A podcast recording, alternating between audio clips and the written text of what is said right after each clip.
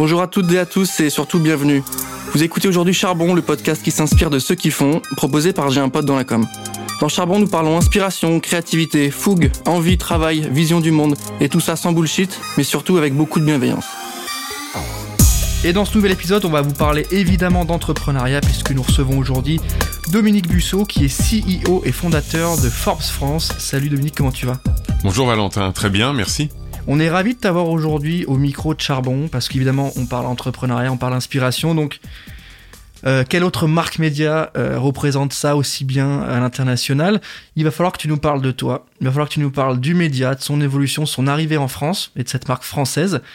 Est-ce que tu peux te présenter rapidement, me dire voilà ce que tu fais au sein de Forbes aujourd'hui et quel est ce magazine? Oui, bien sûr. Donc euh, Dominique Busseau, français, né en Seine-et-Marne. J'ai fait euh, une maîtrise de sciences de gestion à Dauphine, Paris-Dauphine, et je l'ai complémenté à l'époque par un IAE à Aix-en-Provence.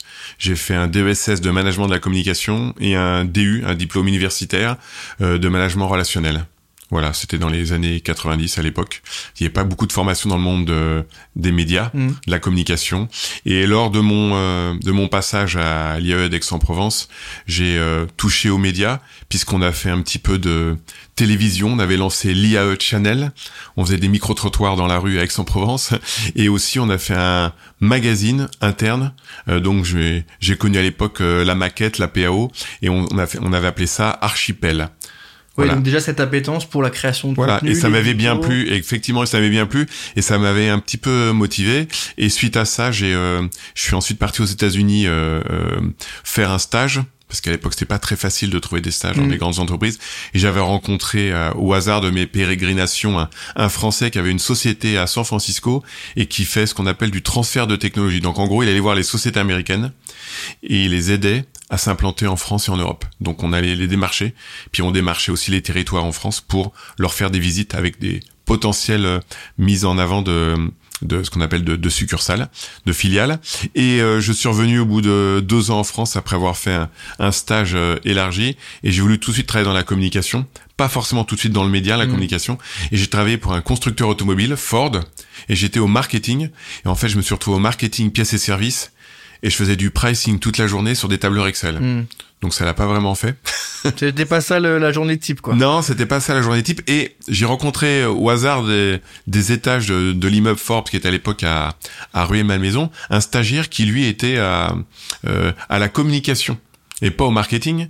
Et euh, on avait bien matché tous les deux et on a convaincu le directeur de la communication d'aller suivre les équipes Ford qui faisait des rallyes automobiles. Il nous prêtait une voiture. Uh-huh. Moi, je conduisais. Lui, il était caméra au point. Et on allait suivre les, les voitures Ford qui faisaient du rallye.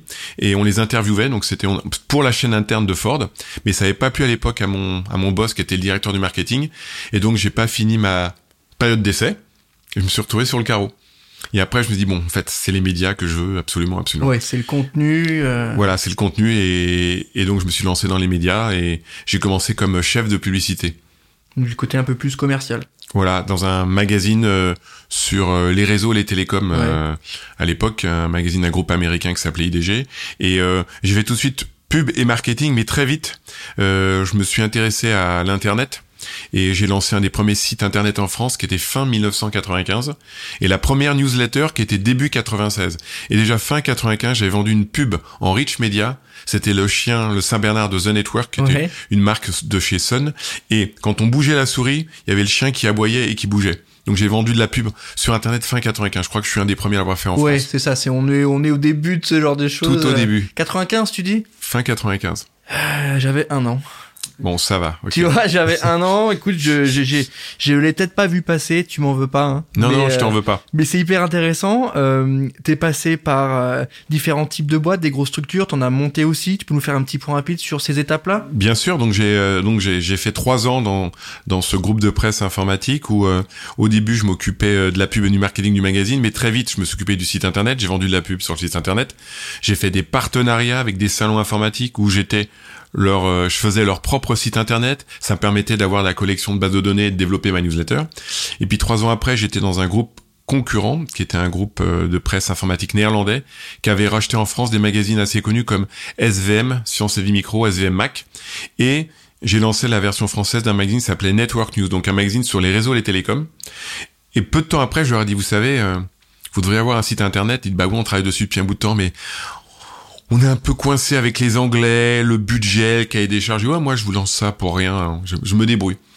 Et puis j'ai lancé le portail, ça s'appelait à l'époque VNUnet, donc un portail sur l'informatique. Et euh, on était un petit peu en retard. Et c'était, on parle de 98-99. Et en avril 99, pour la petite anecdote, il se passait une chose assez drôle. Trois semaines avant le lancement de ce portail internet, je rencontre euh, un ancien de chez Wanadu euh, un soir dans une soirée, et euh, il est en train de lancer l'internet gratuit en marque blanche. Sa boîte s'appelait Internet Télécom. Il me dit ouais, j'essaie d'avoir des clients comme la Fnac et autres, mais vu que j'ai pas de référence, c'est un peu compliqué. Je lui dis on fait un deal. Tu dis l'internet gratuit de VNUnet, tu me fais pas payer, et ça te fera une première référence pour aller ensuite vendre ça à d'autres clients. Et mi-avril 99, en même temps qu'un certain Free, Liberty Surf, Nomade, on était six à se lancer sur l'internet gratuit en France et ça permet de faire un peu de buzz. Je suis passé dans l'émission Capital sur M6 à 20h30 en prime time, euh, dépêche AFP, dépêche Reuters, ça fait parler couler beaucoup d'encre et j'ai recruté plein d'abonnés et plein de nouveaux visiteurs sur mon site qui était tout nouveau par rapport à l'époque un ZDNet qui était déjà lancé depuis Ouais, plusieurs ouais, années. ouais, ouais.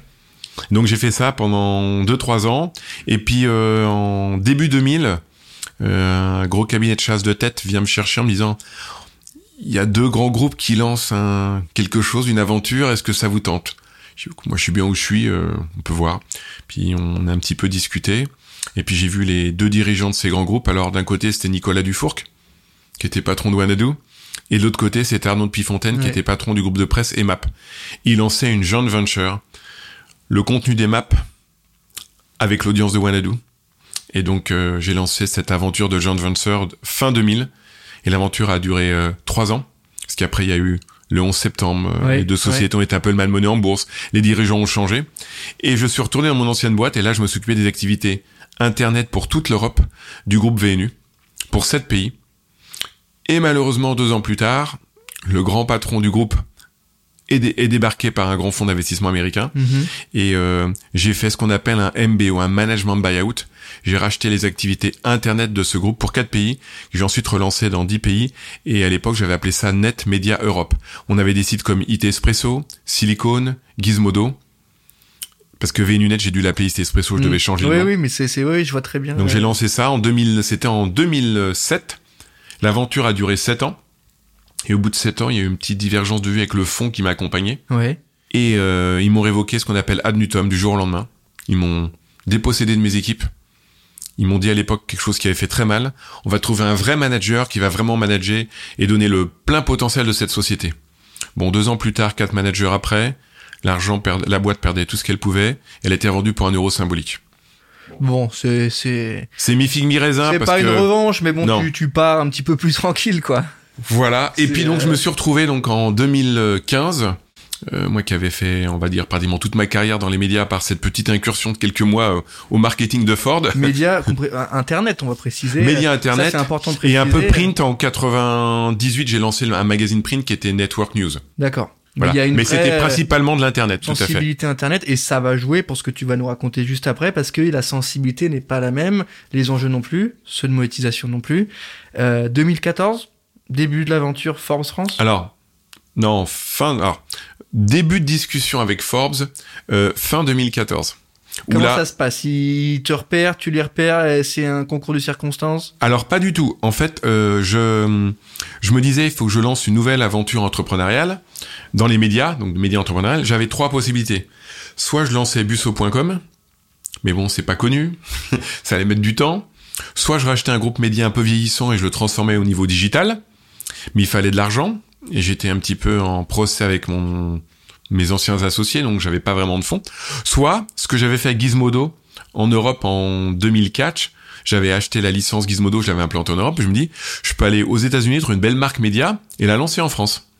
Donc j'ai pris mon petit bâton de pèlerin, je suis allé aux États-Unis, j'ai été voir quelques marques médias. Euh, j'ai contacté euh, différentes marques avant d'y aller, donc j'étais en discussion avec les gens de chez Business Insider Mhm. avant qu'ils se fassent Avant qu'ils arrivent, parce qu'ils sont arrivés il y a. Avant qu'ils arrivent en. France. Ouais, ouais, ouais. Bon là ils sont repartis, on peut en reparler. Euh, avant qu'ils arrivent en France et avant qu'ils soient rachetés par euh, un groupe allemand. Alors je, sais plus si c'est euh, Prisma l'a lancé en France, mais c'est un autre groupe qui l'avait, qui a racheté bon à l'époque. Et aussi il y avait Newsweek qui était repris par un Français. Et au détour de certaines discussions avec un ami, il me dit, tu sais que Forbes, c'est pas en France. Je dis, ah ouais, t'as raison, on connaît Forbes, tout le monde connaît Forbes, Ouais, le ouais. classement, mais c'est pas en France. Je dis, mais Forbes quand même, et il me répond, plus c'est gros, plus ça passe. Donc à l'été 2014, j'essaie de contacter les gens de chez Ford, rien. Euh, J'avais pourtant été sur LinkedIn, rien du tout. Et cette même personne me donne un moment l'email du président de Forbes. Et je lui envoie un email. Il me répond dans la nuit en me disant bah parle avec mon VP euh, des licences. Je parle avec cette personne-là. Euh, il me fait comprendre rapidement qu'une licence ça coûte de l'argent. Il sait pas vraiment qui j'étais, donc en gros que je retourne dans ma cour de récréation. Il m'a pas pris au sérieux. Oui, oui, surtout, bah, tu viens de France, ok, qu'est-ce que, qu'est-ce que je peux faire pour toi, quoi, c'est, Voilà, euh, c'est tu un vois, peu. euh, qu'est-ce qu'on peut faire? voilà, soyons sérieux. Oui. Et deux semaines plus tard, j'ai pas de nouvelles, je le rappelle et je lui dis, euh, je suis à New York, est-ce que demain on peut déjeuner ensemble? J'étais à Paris en fait. hein. Il m'a dit, ok, Banco, c'est à New York, déjeune ensemble. Donc j'ai pris un avion le matin très tôt, je suis arrivé à New York, j'ai déjeuné avec lui. J'ai fait le pied de grue et je me suis retrouvé au bout de 2-3 heures dans le bureau du président. Petite discussion, ça a pas mal matché. Et puis, euh, de longues discussions ont commencé, je suis retourné à New York deux semaines après. Et là, euh, il m'a dit, je te présente à tous mes VP, VP Sales, Marketing, Editorial, euh, j'en passe et les meilleurs, Circulation, Technologie. Pourquoi on ferait Forbes avec toi et en France? Parce que oui, 15 jours avant, je lui avais dit, Forbes n'est pas en France, c'est un gros trou sur votre map, il faut lancer Forbes en France et avec moi, avec personne d'autre. Il m'a regardé, il c'est qui ce Frenchie Déjà, il y, a- y deux choses. C'est déjà pourquoi lancer en France et pourquoi avec toi, en fait. C'est ces deux, deux éléments sur lesquels ils étaient dans le flou. Voilà. Et donc il m'a dit ouais, on discute avec des partenaires, mais ça s'est pas vraiment fait. Et effectivement, quand Forbes se lance dans un pays, donc maintenant Forbes est dans plus de 40 pays, ils ont deux choix. Soit ils vont avec un groupe média existant, Ouais, ouais.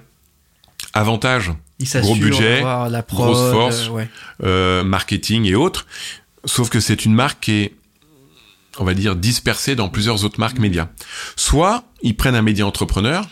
Alors l'inconvénient, c'est qu'il n'a pas forcément les moyens. Mhm. Par contre, la motivation, le focus, 150% sur la marque. Et qui mieux qu'un entrepreneur peut parler, peut s'occuper d'un média sur l'entrepreneuriat? Mm. Donc quand j'étais les voir à New York euh, 15 jours plus tard, j'ai un peu discuté avec eux et euh, j'avais un peu retourné le truc dans tous les sens. Je dis qu'est-ce que je peux sortir d'intéressant pour les motiver? Je lui dis déjà la France c'est comme ça, c'est un pays où vous êtes présent, il se passe plein de choses, ouais. euh, il n'y a pas de raison. Et je leur dis écoutez, lancement d'un mensuel suivi d'une déclinaison web, c'est tellement Ouais, le pas- 20e siècle. On est au 21e siècle. Je vous propose de faire un lancement web first pendant un an. On va donc pouvoir euh, commencer à faire connaître la marque, recruter des contributeurs. Sans gros coût fixe non plus. Enfin, ouais, ouais. C'était aussi en sous-jacent, j'allais pas leur dire, j'avais pas de moyens, donc ça m'arrangeait. Un peu lancement low cost. On va, on va faire ça. Et on va faire ensuite une déclinaison trimestrielle avec un book magazine sur l'économie et l'entrepreneuriat un an après. Ils m'ont dit, ah ouais, c'est intéressant ça, pourquoi pas et tout.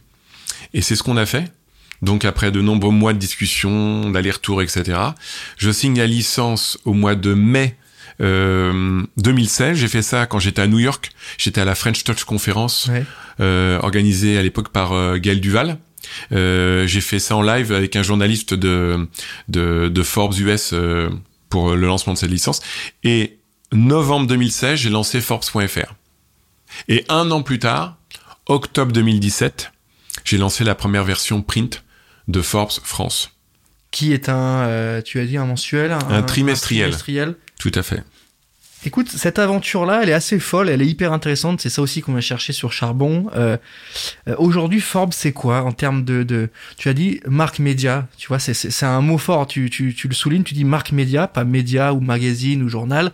Marque média. Euh, quelles sont les Quelle est la plateforme de marque de Forbes France? Est-ce que c'est différent versus euh, un Forbes US Est-ce qu'il y a une particularité? Est-ce que la créativité à la française euh, a un, impact euh, sur sur le magazine français? Alors effectivement, comme tu le dis, Forbes c'est une marque média très très très très puissante. Quelques chiffres pour un peu poser le débat. Aux États-Unis, Forbes, enfin dans le monde entier, c'est plus de 150 millions de visiteurs uniques tous les mois. Alors Forbes a l'avantage d'être en langue anglaise, donc c'est lu par le monde entier. Euh, le média a été lancé en 1917, donc 100 ans après mon lancement en 2017. Il y a une diffusion de 1 million d'exemplaires pour chaque numéro. Mais le système de diffusion aux États-Unis est très différent de celui de la France. C'est qu'en fait, il n'y a pratiquement pas de vente en kiosque. Sur un million de magazines pris en main à chaque numéro, c'est 970 000 abonnés. Ouais, donc c'est des gens qui qui sont abonnés, concrètement, qui payent pour le recevoir. qui payent pour le recevoir. Et alors, ce qui est incroyable, et c'est un peu, euh, qu'on appelle, on dit, je crois, de l'autoprophétie, c'est que Forbes, euh, l'ADN de Forbes, c'est l'entrepreneuriat, les belles success stories, des beaux exemples, et aussi Forbes est assez dénicheur de talent. Forbes aime bien être en avant-phase Ouais. et pas toujours mettre des gens en couverture qui sont euh, connus ou tout le monde a parlé euh, 50 fois. Et euh, mais l'avantage qu'ils ont, ayant un portefeuille d'un million de lecteurs, dont 970 000 qu'ils reçoivent tous les mois, c'est qu'en gros, s'ils considèrent que cette personne qui a lancé une nouvelle start-up Ouais. euh, dans la tech est très intéressante, qu'ils en parlent dans le magazine, cette personne va se retrouver tout d'un coup dans les mains de 970 000 décideurs. Donc même s'ils ont bien flairé le talent, Ouais. en fait, C'est un C'est l'effet boule de neige. ouais, c'est un faiseur de tendance. Je, Ça me exactement. fait penser un peu à Bouscapé, mais qui, qui est sur un, un positionnement plus différent, plus jeune, plus urbain, etc. Mais quand Bouscapé euh, euh, fait sa sélection euh, des 10 rappeurs du mois à suivre, eh, t'en as qui explosent après, tu vois, qui augmentent de vues, qui augmentent d'abonnés, qui explosent. Donc, de ce que tu me racontes, il y a une sorte de... de on, on- on déniche et on façonne les talents, en tout cas on les, on les met en lumière, on apporte une vraie plus-value.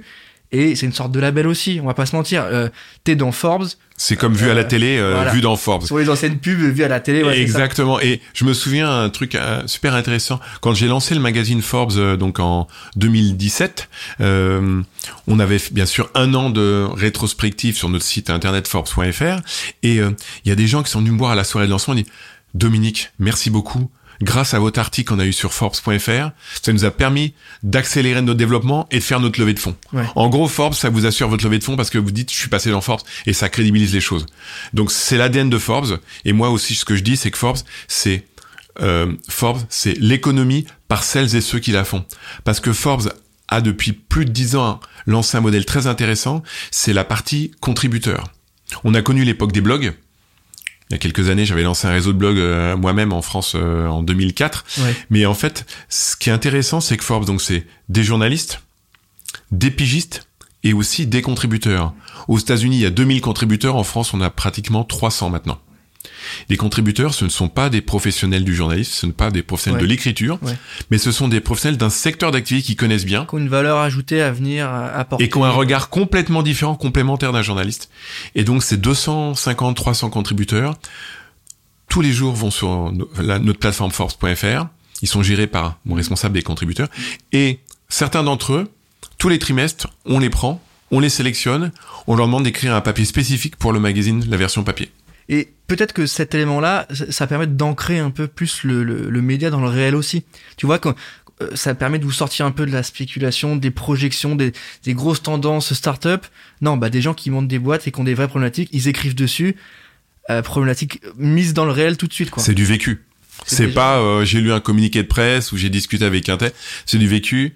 La personne a les mains dans le cambouis, il sait ce dont il parle. quoi. C'est très intéressant. Je, quand on parle entrepreneuriat, start-up, etc., moi j'ai des titres qui me viennent, tu me dis, euh, si je me trompe ou pas, Madines qui est très entrepreneuriat, start-up, euh, entrepreneur aussi, le magazine, peut-être challenge un peu aussi sur certains aspects. Qu'est-ce qui va différencier? Tu nous as répondu sur le, sur dénicher les talents, sur sur ces éléments-là. Euh, je reprends les trois mots clés que j'ai que j'ai notés en amont. Hein. Euh, la marque Mediala, elle est synonyme d'entrepreneuriat, de réussite et d'excellence. Hein, Forbes. Euh, Tout à fait. euh, c'est ça qui va vous différencier Comment vous faites la différence Et peut-être dernier point aussi, est-ce que excellence égale euh, une forme d'élitisme ou pas? Est-ce que tu vois comment on comment on n'apporte pas un côté un peu négatif à ce mot-là? Comment on lui redonne un peu de valeur, travail, je sais pas. Comment vous faites la différence? Et ces trois valeurs-là, comment vous les mettez en scène? Alors, euh, les trois mots-clés sont vraiment les trois mots-clés qui, qui caractérisent bien Forbes. C'est l'ADN de Forbes. Et moi, j'essaye en France de récupérer cet ADN, mais de m'insérer dans l'écosystème entrepreneurial français. Ça, c'est très important. Euh, ce qu'on essaie avec Forbes de différent par rapport aux autres médias, je parlais tout à l'heure, c'est dénicheur de talent. Donc, tu prends un magazine Forbes, sur les 200 pages, euh, il y a, je dirais, 80-90% de choses que tu vas apprendre de startups dont tu as jamais entendu parler. D'accord. Et ça, c'est très important. Parce que parler toujours des mêmes startups, toujours des grands groupes, enfin, ça n'intéresse personne. On l'a déjà lu, lu et relu. Nous, c'est vraiment être dénicheur de talent. Et une initiative qui a été lancée en France, et après je reviendrai sur une création qui a été faite. Non, pardon. Une initiative qui a été lancée aux États-Unis et ensuite je reviendrai sur une initiative qui a été lancée en France, c'est le fameux classement palmarès qui s'appelle les 30 under 30. Tu me parlais d'élitisme, eh bien en fait, j'aurais tendance à dire non, parce que là, depuis quelques semaines, sur le site Forbes.fr, on a lancé comme chaque année un appel à candidature.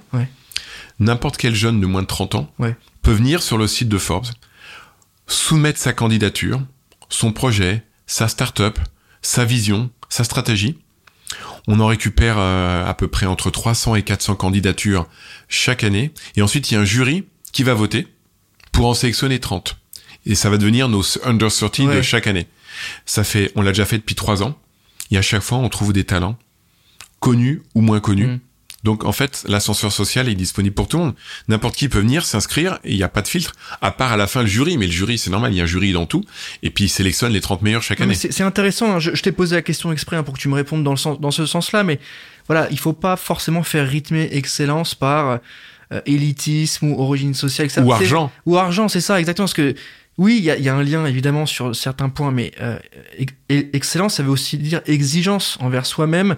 Ça veut dire qualité d'exécution, revalorisation de la valeur travail, qualité d'exécution, et tous ces sujets-là bah, sont synonymes de, de boîtes qui marchent ou de, de projets qui montent. Donc euh, le fait de remettre ça un peu sur le devant, je trouve ça hyper intéressant. Et oui, ça peut faire la différence sur l'éditorial, sur l'angle dont vous allez aborder les choses. Euh, voilà pourquoi je t'ai posé cette question un peu plus technique sur les valeurs. Aujourd'hui, euh, Forbes France, euh, c'est combien de, c'est combien de personnes Tu m'as parlé des contributeurs. Il y a qui en interne? C'est des journalistes, des pigistes. Il y a combien de personnes? Alors c'est une petite dizaine au niveau journaliste, avec quelques personnes qui s'occupent du marketing, de la publicité et du développement du site. Une petite dizaine de pigistes et euh, entre 250 et 300 contributeurs selon les moments. Voilà. Et sur tout ce qui est bizdev, etc. C'est euh, comment c'est géré? Bah j'ai une responsable marketing euh, qui est avec moi depuis le début, euh, qui est aussi une de mes associées que j'ai nommée comme associée. Et après, bah, je m'en occupe aussi moi en partie, quoi, parce que faut être au four et au moulin, quoi. Oui, non, mais parce que tu vois, c'est le genre de choses. Euh, c'est un peu laborieux, tu vois, dans, dans l'univers. On, va revenir dessus, mais voilà, on, on sait très bien qu'on lance pas un média pour être millionnaire, tu vois. On le lance parce qu'on y croit, parce qu'on a envie de raconter des choses, parce qu'on trouve qu'il y a peut-être un un lack of, tu vois, il y a un, manque de quelque chose et on a envie de le combler. Euh, en restant humble évidemment, hein, mais c'est un peu ce qui amène à qui amène des médias à se créer. Aujourd'hui, euh, sur cette partie-là, est-ce que tu te dis bah tiens les US comptent sur nous, et nous on est le marché français, euh, il a plus de choses à raconter que le marché anglo-saxon qui ressemble euh, fortement à celui des, des, États-Unis. Tu vois, est-ce que tu te dis, bah, le Ford France, il a un truc en plus, il faut qu'on le mette en avant, c'est Cocorico, c'est French Touch, j'en sais rien. Tu vois, est-ce que tu as ce, bah, cette, cette partie-là alors, alors, plusieurs réponses, plusieurs éléments de réponse, c'est que quand je me suis lancé euh, fin 2016, on m'a dit bah bon courage, Forbes, le magazine des riches, des milliardaires. Alors déjà, je me dis attendez, il y a un gros malentendu. Ouais. Forbes, c'est un magazine sur la réussite entrepreneuriale. Pour réussir, souvent on a échoué de nombreuses fois. Il y en a très peu qui réussissent. Et puis s'il y en a qui réussissent, qui créent beaucoup d'emplois, qui in fine gagnent un peu d'argent, j'ai pas à leur jeter la pierre, parce que c'est eux qui font vivre une économie, un pays, un écosystème. Donc c'était pas gagné parce que les mentalités elles étaient vraiment un petit peu bloquées là-dessus. Tu l'as senti ça euh ah, Au début oui, on m'a dit mais Forbes c'est un magazine américain, ça va jamais fonctionner en France. Et donc bien évidemment quand je me suis lancé, je me suis dit il est hors de question que je fasse que de la traduction des papiers américains, sinon ça marchera jamais. Mais vraiment bien d'être inséré dans l'écosystème français. Et j'ai eu la chance au niveau timing faire en sorte que on a eu en 2017 un président qui était quand même assez orienté, euh, comme tu viens de le dire, French Tech euh, qui, veut qui voulait que la France devienne une startup nation. Et le timing était plutôt pas trop mauvais. Alors, je l'ai pas, c'était pas voulu. Hein. C'était, j'ai commencé mes études fin 2014 avec euh, Ford. Donc voilà. Donc le timing était plutôt bon. Et ça a mis du temps, mais je pense que j'ai réussi à installer une marque média qui est synonyme d'entrepreneuriat, d'excellence, qui est des réussites, mais d'une manière assez qualitative. Ouais. Tu as parlé d'autres magazines tout à l'heure. Nous, on considère vraiment l'entrepreneur, on le met en avant, on essaie de le choyer et on essaie de parler vraiment de son aventure, de prendre le temps, le temps long. Quand on est un trimestriel, on a le temps de faire des enquêtes, des dossiers, on a faire du contenu froid et de réfléchir. Et puis tous les trois mois, donc on fait un comité de rédaction. On, nous propose des gens, on va chercher des gens, on les interviewe, et puis après, in fine, bah, on raconte des belles histoires. Hmm. Ouais, il y a, y a, cet angle, cette volonté de d'avoir un positionnement fort, de prendre le temps de raconter des choses. Euh, on en est où là de la Startup Nation? Tu, tu m'as lancé là-dessus, donc je vais évidemment rebondir. Bien sûr. Où, est-ce qu'on en est là? Euh, de Je crois qu'on a, on a plus de 25 licornes en France. C'est sorti. Qu'est-ce qu'une licorne? C'est une société qui est valorisée à plus d'un milliard de dollars. Il y a Quanto qui a fait, un, qui a fait une levée de fou, juste avant ou juste après, je crois. Euh, Il y a eu Miracle qui a fait une levée de 555 millions de dollars euh, fin de l'année dernière, qui était la plus grosse levée de fonds à date pour une valeur de près de 3,5 ou 3,8 milliards. Back Market aussi a levé fort. Back Market, c'est. La semaine dernière, c'était assez fou ce qui s'est passé. C'est, euh. c'est, euh, on avait du mal à avoir des sociétés qui atteignaient un milliard de dollars de chiffre d'affaires, enfin oui, de non, de, de, valorisation, pardon, il y a encore euh, quelques années. Et là, il y a eu une accélération exponentielle qui est incroyable, quoi. Est-ce que t'as, est-ce que t'as le sentiment de, de, à ton niveau, de participer à ça, à, cet écosystème où euh, on, est, on, participe pas forcément en mettant de l'argent, mais en mettant en lumière des gens, en racontant des belles histoires. Est-ce que tu as le sentiment de, de, jouer votre rôle, vous, d'encourager des gens, de les inspirer, de leur donner à voir des belles choses? Mais on essaie de s'en faire l'écho au maximum, de mettre, comme tu dis, ces gens-là en lumière. Euh, pas dans ce numéro-là que j'ai entre les mains, mais le numéro d'avant du mois d'octobre, on a fait tout un dossier sur les licornes françaises et effectivement, on les mettait en avant.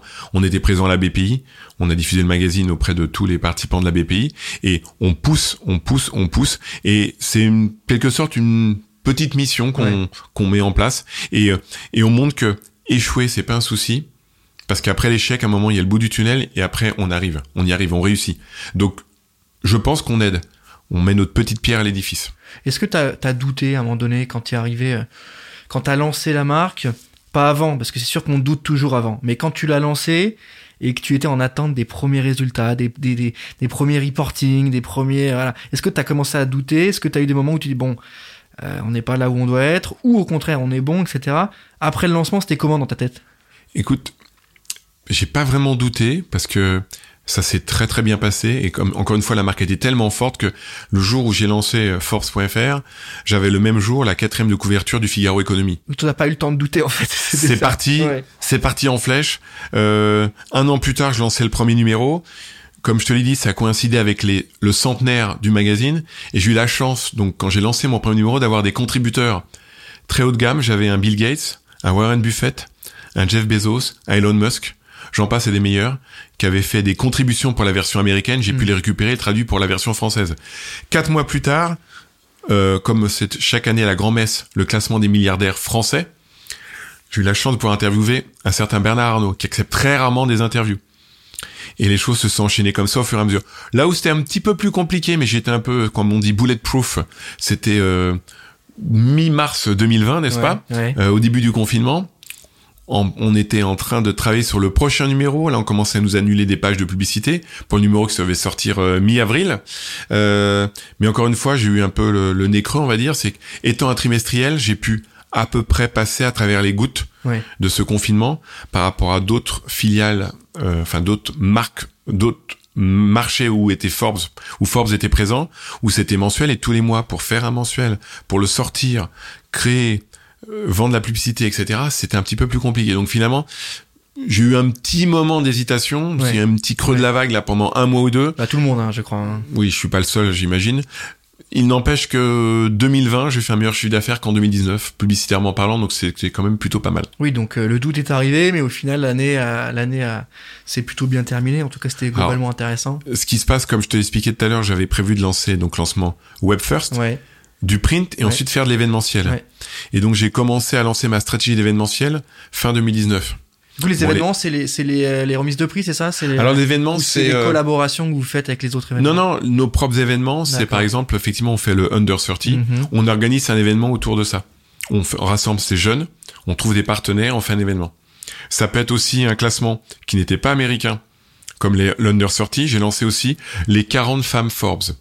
Chaque année, depuis trois ans, je fais un numéro quasiment exclusivement dédié à l'entrepreneuriat féminin. Ouais. Et euh, j'avais fait à l'époque couler beaucoup d'encre en 2019 quand j'avais j'avais mis en couverture de mon magazine une certaine Caroline Receveur, ouais. qui est une influenceuse. Ouais. On s'était dit mais il va peut-être mettre sûrement la seule présidente d'un groupe du CAC 40. Maintenant, j'ai mis une influenceuse. Parce que ça fait partie aussi de l'image que tu veux donner à Forbes, c'est-à-dire l'entrepreneuriat, il n'est pas que euh, du côté institutionnel, grand compte, grand groupe. Il est Effectivement. aussi sur les nouveaux médias, les nouvelles manières de produire. Les nouveaux métiers. Tout à fait. Et ça, c'est des, des, choses que tu veux euh, porter. Est-ce que tu, euh, euh, tu te sens investi de cette mission-là, de mettre déjà les, les, les, femmes un peu plus en avant, parce que historiquement, on pense à d'autres titres de presse hein, qui qui sonnent euh, masculins, tu on vois. va pas citer de nom, ouais, tout à oui, fait. voilà. Mais, mais est-ce que tu as cette volonté-là aussi de mettre ça un peu sur la table, de dire, OK, euh, entrepreneuriat, c'est ceux qui ont des idées. Et c'est, euh, une idée n'a pas de genre, en fait. Est-ce qu'il y a aussi C'est non genré l'entrepreneuriat, tout à fait. Ça peut être autant les femmes que les hommes. Moi, au sein de Forbes, à, mon, à ma direction, je suis avec deux femmes. Et on peut très bien faire du business avec les femmes, mais au contraire, je préfère faire du business avec les femmes. Je considère qu'elles sont beaucoup plus fiables. Ça, c'est mon propre avis, n'est-ce pas? Est-ce que, est-ce que tu as, as une, une différence de point de vue sur ces sujets-là en France versus à l'US Bon, parce que c'est le marché américain que tu dois connaître particulièrement bien, mais quels seraient les points un peu négatifs par rapport au marché américain? Et à l'inverse, les points un petit peu plus positifs? Bah, euh, en France, l'échec, ça fait tâche dans un CV. Alors qu'aux États-Unis, si quelqu'un n'a pas eu d'échec, on va commencer à douter. Ouais. C'est-à-dire qu'il n'a pas appris de ses erreurs. Ça, c'est une grosse différence. Il a pas le cuir tanné, donc on sait pas trop s'il va résister, on sait pas. Exactement. Et en France, euh, pour faire changer les idées, euh, oui, mais il s'est planté dans cette boîte. Oui, bah oui, s'il s'est planté, c'est qu'il va pas refaire la même erreur. Donc ça, ça, c'est une approche très anglo-saxonne. Il faut échouer pour réussir. En France, euh, faut ramer pour y arriver. J'ai Ouais. beau le marteler constamment, ça prend un petit peu de temps. Donc ça, c'est une, une différence non négligeable. Euh, aussi, euh, une grosse différence qu'il y a avec entre la France et les États-Unis, c'est les diplômes. Euh, aux États-Unis, il y a beaucoup plus de entre guillemets de self-made men, alors qu'en France, même si ça change et ça commence à changer, euh, si on n'a pas fait une grande école ou un diplôme qui est reconnu, c'est beaucoup plus difficile d'être crédible. Ouais. Alors heureusement, il y a un certain nombre d'entrepreneurs qui existent euh, en France et qui cartonnent plutôt pas mal, qui n'ont pas forcément fait d'études, mais qui ont réussi. Et ça, c'est assez important. Est-ce que tu sens le marché, euh, je rebondis là-dessus, pour, pour cette partie-là, différence, mais est-ce que tu sens que le marché français, il a, il a cette dose un peu de, de, de, nonchalance, mais qui peut faire des, des, étincelles, qui peut amener des trucs de dingue? Est-ce que tu sens que le marché français, il a un, un petit truc en plus qui est, qui est un peu latin ou qui est pas dans les, dans les rails? Bah, qu'il faut exploiter Bah, le marché français l'a toujours eu en fait ça. C'est euh, on va on peut parler euh, du Concorde, on peut parler euh, du TGV, on peut parler du Minitel. Hein, C'était l'internet avant l'heure.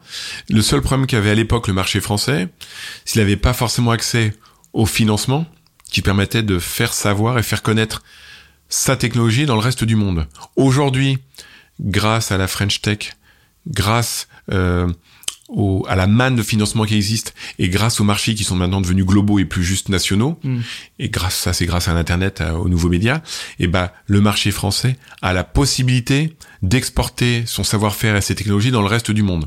Donc là je pense que comme tu dis, on est latin, on a des idées, comme à l'époque c'était la pub, on a on n'a pas de pétrole, mais on a des idées. Ouais, hein. ouais. Et ben, on n'a toujours pas de pétrole, mais on a des idées, et maintenant, on arrive à faire connaître nos idées dans le reste du monde. Et ça, ça c'est une grosse différence notable. Et l'élevé de fonds et les capitaux qui sont disponibles dans de manière globale dans le monde entier aident beaucoup à ce processus. Aujourd'hui, en tant qu'entrepreneur de l'univers des médias, hein, qui est un univers bien particulier, on l'a, on l'a, on l'a déjà rappelé, est-ce qu'il y a des choses que tu regrettes ou que tu aurais fait différemment sur ce lancement euh, Peut-être au début, peut-être au niveau des formats que vous avez imaginés, est-ce qu'il y aurait euh, quelque chose que tu aimerais changer dans cette période-là? Bah, honnêtement, non. non, non, parce que le, le timing était, était, était incroyable. Euh, Le format, magazine quali, papier épais, etc. Non, ça se, ça se passe plutôt bien. Les stats le confirment. Le magazine, on le tire à 100 000 exemplaires tous les trois mois. Ouais. Euh, et le, le site euh, dépasse euh, quelques mois allègrement la barre des 2 millions de visiteurs uniques. Donc c'est Ouais. plutôt, plutôt pas mal. Ouais. Et c'est, c'est quel type d'audience? Est-ce que tu as des infos? Est-ce que c'est des gens euh, très business? Et tu, c'est, c'est quel type Alors, euh, c'est pas trop genré parce qu'on est entre 55 et 45, 55% d'hommes, 45% de femmes. Sur les numéros dédiés à l'emploi féminin, il y a plus de femmes Mmh, mmh. que d'hommes, donc ça c'est plutôt pas mal. Et euh, en fait, euh, c'est pas comme Tintin 7 à 77 ans, mais vu qu'on fait pas mal d'initiatives comme l'Under 30 pour les jeunes, on a des gens qui sont à l'école, euh, qui sont à l'université, qui lisent Forbes, et les jeunes entrepreneurs lisent Forbes, jusqu'à bien sûr euh, des, des managers un peu plus seniors, on va dire. Ouais. quoi. Donc c'est très large au niveau spectre d'âge. Et c'est bien sûr plutôt de- des entrepreneurs, des leaders d'opinion, des décideurs, des directeurs de, gros, de, de petites ou de moyennes ou de grosses structures, ou des gens dans le monde des professions libérales. C'est quoi aujourd'hui la stratégie de Forbes France sur les enjeux un peu plus social media? Euh, Est-ce qu'il y, a une, y a une ligne édito bien précise? Est-ce qu'il y a des contenus qui vont être prêts, qui vont arriver, d'autres qui vont changer?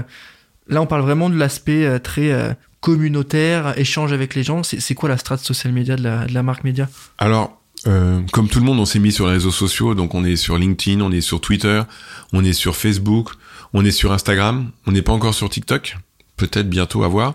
Mais je dois t'avouer que il y a tellement de choses à faire, on est tellement dépassé par l'événement et par la croissance et le succès que on s'est pas vraiment posé, pour être honnête, sur les réseaux. Donc on est présent, on relaie certains articles, on, on fait du live, on va sur des événements, on fait des reportages, on fait des stories. Non mais c'est une question parce que c'est vrai que j'ai vu que qu'il n'y avait pas forcément autant d'audience par rapport à d'autres médias du sujet. Euh, mais en vérité, enfin, c'est qu'il y en a pas besoin forcément tout de suite. Tu vois, c'est juste que enfin, l'audience globale de lecteurs était quand même assez assez énorme, hein, de 2 millions, tu l'as dit.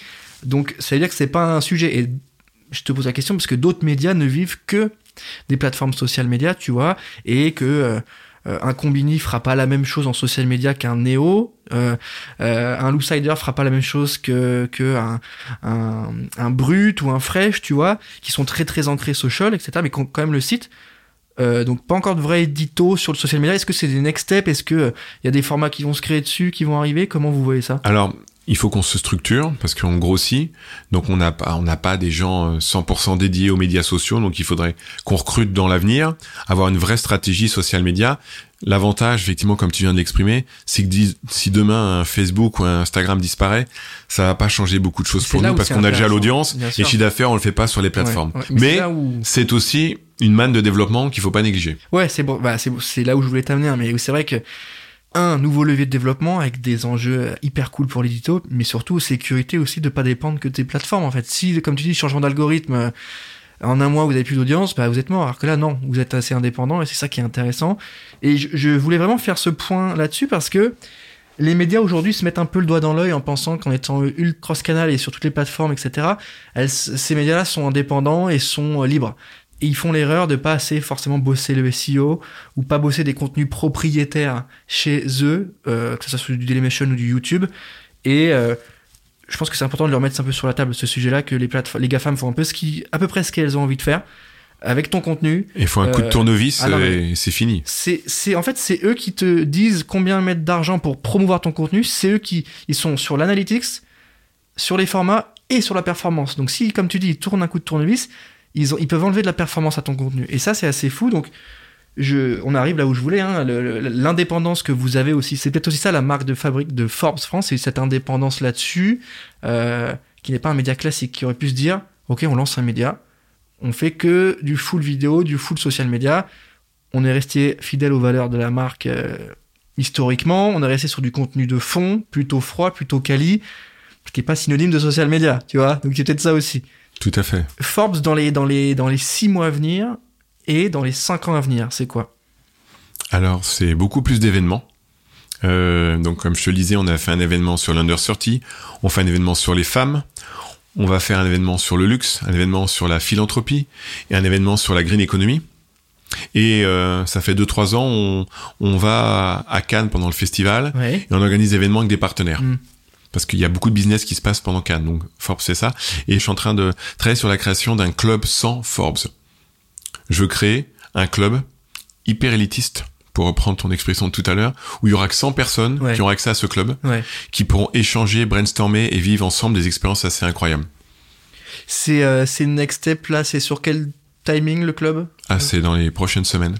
D'accord, donc il faut qu'on reste connecté si Dans on les veut, plaquettes, euh, tout à fait. Il faut, on a quoi On a deux semaines, trois semaines pour monter sa boîte et espérer euh, arriver dedans, c'est ça? C'est quel type de profil que tu veux? C'est un peu de tout? On veut, on veut des jeunes. Ouais. On va, on va aller un peu, un peu piocher dans les différents palmarès. Hein. Donc on veut des jeunes de moins de 30 ans, on veut des femmes, euh, on veut des, euh, des patrons de licorne, on veut un peu de tout. J'ai le sentiment que sur le média, on, on est on est assez loin des enjeux de levée de fonds, euh, euh, un peu financiers, mais on est plus sur le, le, le, vous en parlez évidemment, mais j'ai le sentiment qu'on est un peu plus sur de la, de la, du mindset, euh, de la mise en lumière de bonnes pratiques, en tout cas, sans être non plus dans les tips ou les tout doux, hein, mais on, est on est beaucoup plus sur la posture, les réflexions, un peu de prise de hauteur par rapport à d'autres médias qui sont très les cinq choses à faire pour monter sa boîte, comment gérer sa compte. mais tu vois, qui sont très dans le dans le Dans le listing. Oui, c'est ça. Et là, je, je trouve qu'on est sur une prise de hauteur. Est-ce que je me trompe là-dessus? Non, non, tu as complètement raison. Euh, euh, déjà, quand on a un média qui est trimestriel, euh, parler de levée de fonds, euh, si la levée de fonds a lieu le lendemain, le magazine est sorti, on va pas attendre trois mois pour parler de la d'une levée de fonds. Euh, donc ça, c'est un peu compliqué.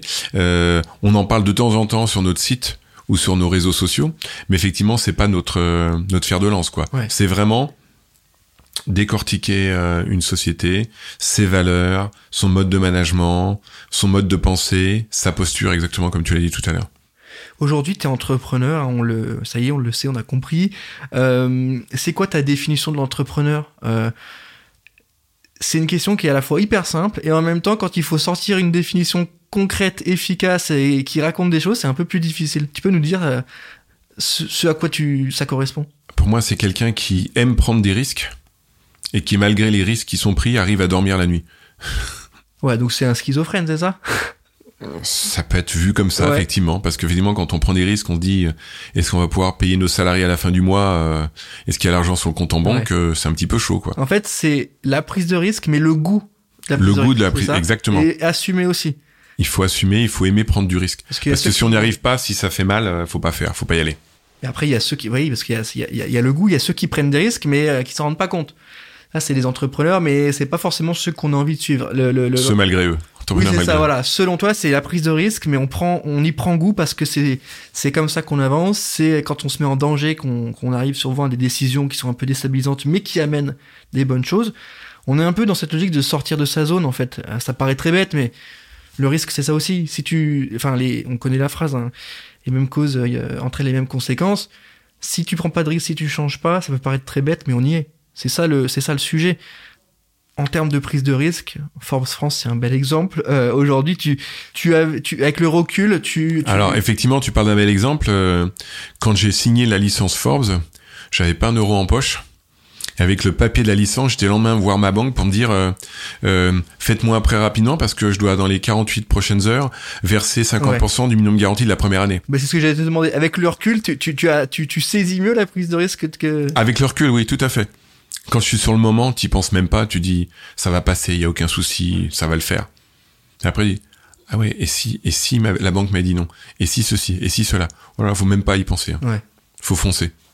Aujourd'hui, tu es, entrepreneur, on l'a vu, tu as monté des boîtes, etc.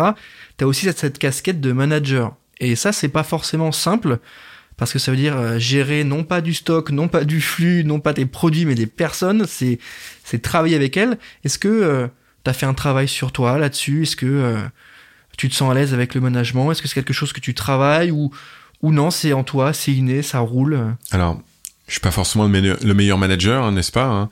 Mais j'aurais tendance à dire c'est un petit peu instinctif, quoi. Euh, parce que c'est compliqué de faire du développement et du management à la fois. Parce que quand on est dans le développement, on est sur des nouveaux projets, donc en fait, on va très très très vite. Les objectifs. Voilà. Et malheureusement, quand on va très vite, bah, on a tendance à oublier les gens qui sont derrière. Et donc, euh, on pense très vite dans sa tête, et puis si on, on communique pas, donc en fait, management, c'est aussi beaucoup de communication. Faut se forcer à surcommuniquer pour être sûr que les gens vous suivent et adhèrent. Sinon, c'est compliqué. Mais en fait, c'est la limite, je trouve qu'elle est là, en fait, quand tu montes une boîte. On, le voit souvent avec les profils un peu spécifiques des métiers créatifs, les directeurs de création en agence de pub.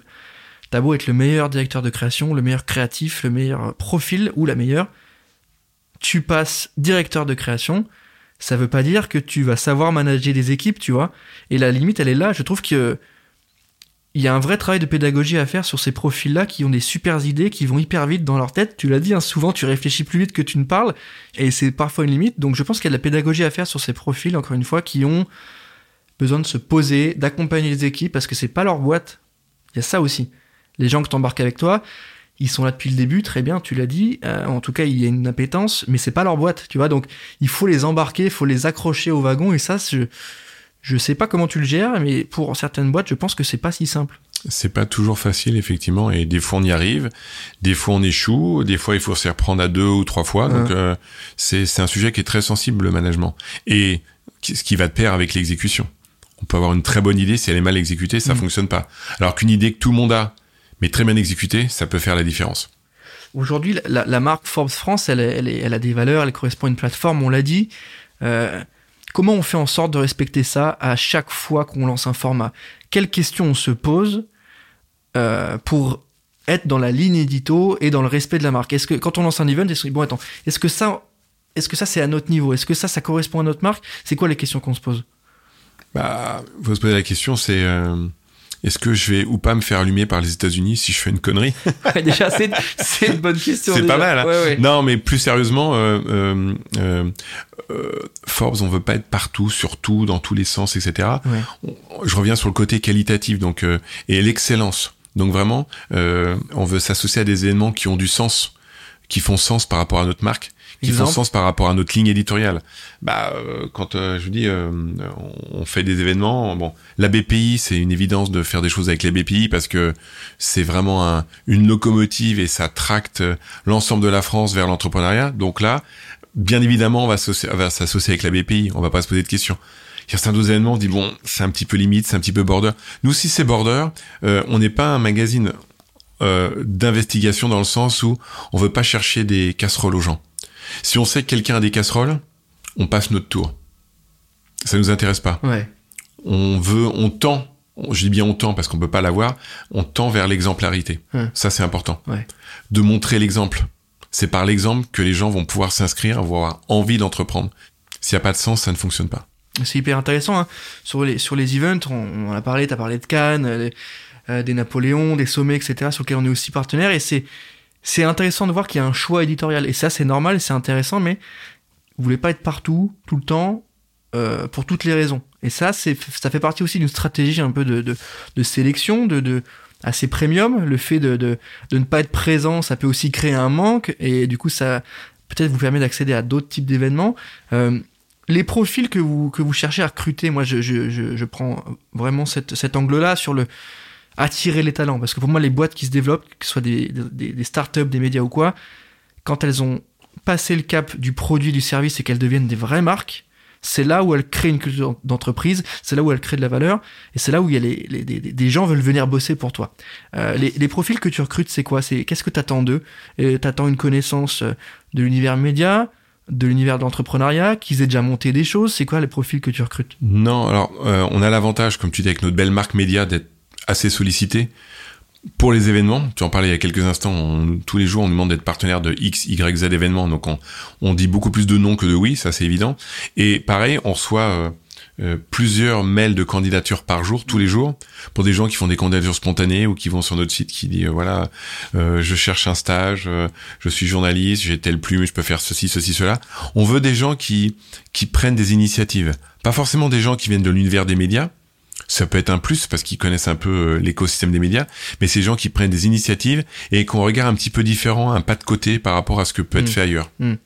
C'est c'est intéressant hein, parce que voilà, se poser cette question-là, ça permet de saisir un peu vous vos enjeux sur les profils. Parce que tu vois, d'autres me disent bah moi je veux tel profil, je veux un profil qui est ultra tech parce que c'est ça qu'il nous faut aujourd'hui pour faire rayonner la marque.